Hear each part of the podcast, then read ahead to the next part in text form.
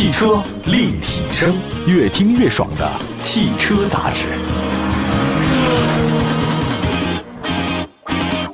各位大家好，欢迎大家关注本期的节目，又到了汽车立体声的时间。我们的节目在全国几百个城市的落地播出，线上线下，希望大家呢随时关注，包括转载、收听、点赞啊。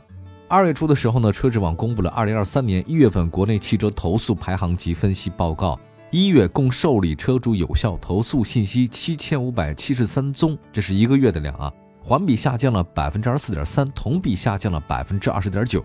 那大家看得出来啊，其实因为受到这个春节假期的影响，大家不上班嘛，休息，所以一月份的受理的量啊，确实是同比环比啊都有所下降。但是部分车型的投诉量呢，居然出现了逆势增长，这个很奇怪哈。日系品牌的车型呢，是这个月的投诉的重灾区。一共是十五款车型进入到榜单前三十位。从入榜的车型的典型投诉问题来看，有这么几个啊，除了仪表台开裂和部件老化以外，影音系统故障那频繁的现身。看来大家在车里待的时间越来越久啊。一月份的服务问题呢依然比较分散啊，它没有特别集中的。系统升级问题呢出现了抬头，那涉及到榜单前五位当中两款日系姐妹车。一汽丰田皇冠陆放的投诉量环比暴增约十四点七倍，排名第二位。一月自主合资和进口品牌的投诉量环比出现了不同程度的回落，进口品牌的投诉量降幅最大，比二零二二年十二月呢下降了百分之四十点八。那进口车呢质量好了吗？那自主品牌的投诉占比呢降至近半年来的最低点，一月投诉量是三千一百六十宗，占比百分之四十一点八。合资品牌呢因为投诉量降幅比较小。投诉占比呢，反而提高了一点九个百分点，百分之五十五点八，这个占比还是挺高的。我们再看不同国别的品牌吧，啊，这个投诉量也是有变化的，投诉量环比都出现了下降，这是好事啊。但是受到丰田品牌车型啊投诉量持续高企的影响，日系品牌投诉占比呢是百分之十九点二，这个将近五分之一，投诉量呢是一千四百五十五宗，美系品牌投诉量呢是九百二十四宗。投诉占比呢依然保持两位数，百分之十二点二。德系品牌的投诉占比呢百分之二十二，法系品牌占比百分之一点三，韩系占百分之一点三，欧系占比百分之二点二。呃，还是那个道理啊，谁卖的车最多，他这投诉占比呢就最多，这个没办法，成正比的啊。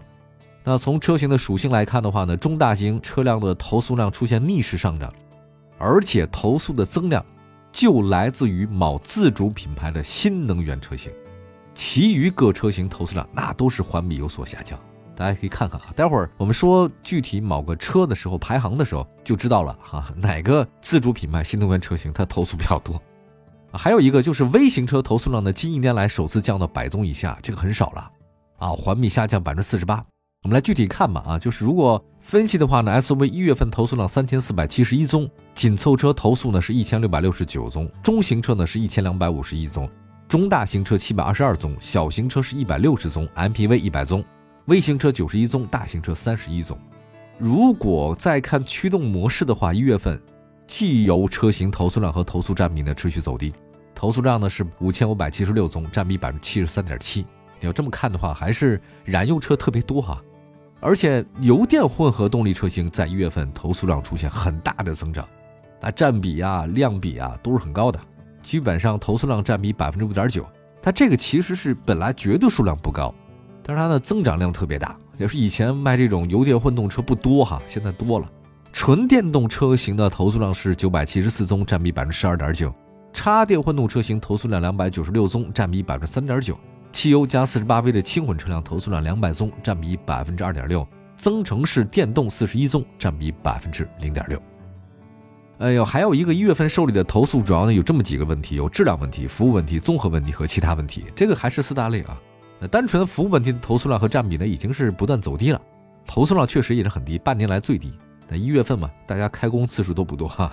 呃，综合问题投诉量呢止跌回升，占比百分之十一点一。那服务问题投诉量依然很高，占比百分之二十四点六。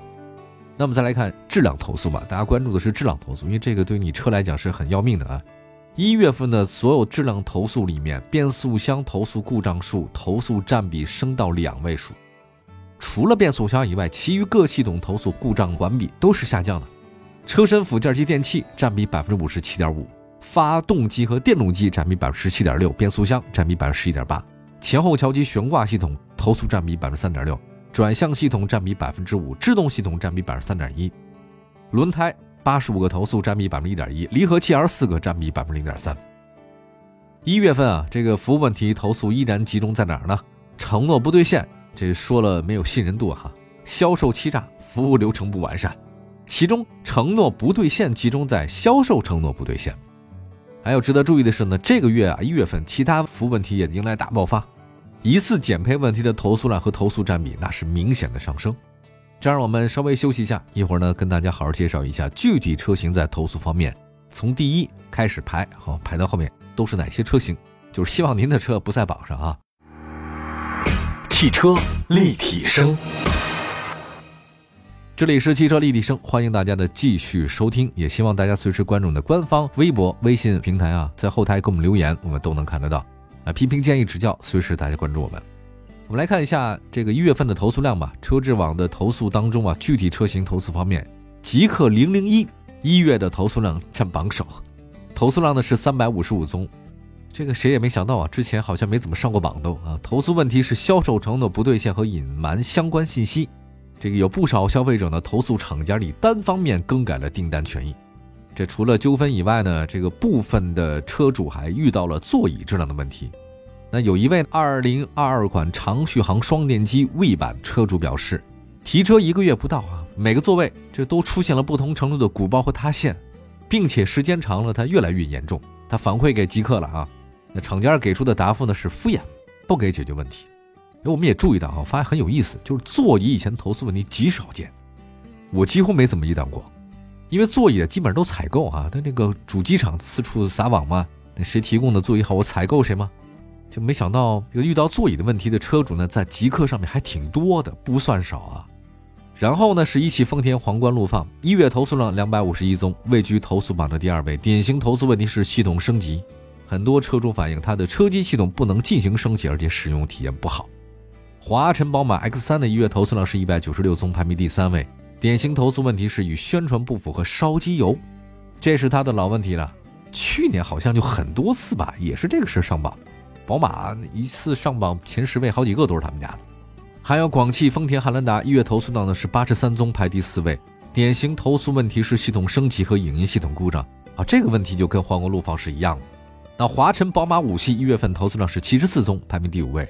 这个问题呢，也是与宣传不符合发动机漏油，那也是老问题，就是屡教不改，屡次上榜。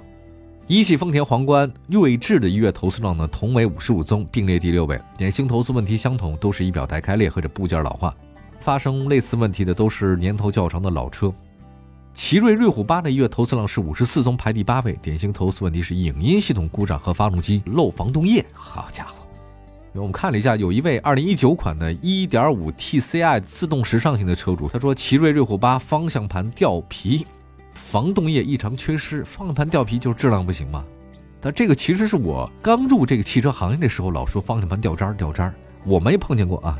那时候是塑料的啊，再加上那个皮也不好，它皮革的嘛，那就出毛病。但现在居然有这种事情，意外。他说呢，这个车主二零二零九月份找到四 S 店反馈方向盘掉皮怎么办？他对方不承认是产品质量，说是这个司机呢人为划伤的，还有防冻液存在异常消耗的情况。那另外一位呢，二零一九款的一点六 TJDI 的自动豪华型的车主说了，电子水泵漏水，防冻液刚加上它就漏没了。就之前呢在保质期内，因为防冻液减少呢，在四 S 店买了防冻液添加，当时没发现是电子水泵漏水，我现在漏多了才知道是他的。还有一位呢，二零一九款一点六 TJDI 的自动豪华型的车主说，车辆经常缺失防冻液。那到售后检查呢，没有漏液情况，解释说是这个车烧防冻液挥发了，发动机水泵呢存在设计缺陷。他说网上有人反馈了，但没有进行召回处理。高速行驶水泵工作过程里面，它就水就漏完了，致使车辆高温存在安全隐患。奇瑞瑞虎八的事情还不少啊，虽然排名第八位啊，但问题好像挺严重。日产轩逸一月份投诉量是四十七宗，排名第九位。典型投诉问题是变速箱顿挫和电瓶故障，这是它的老毛病。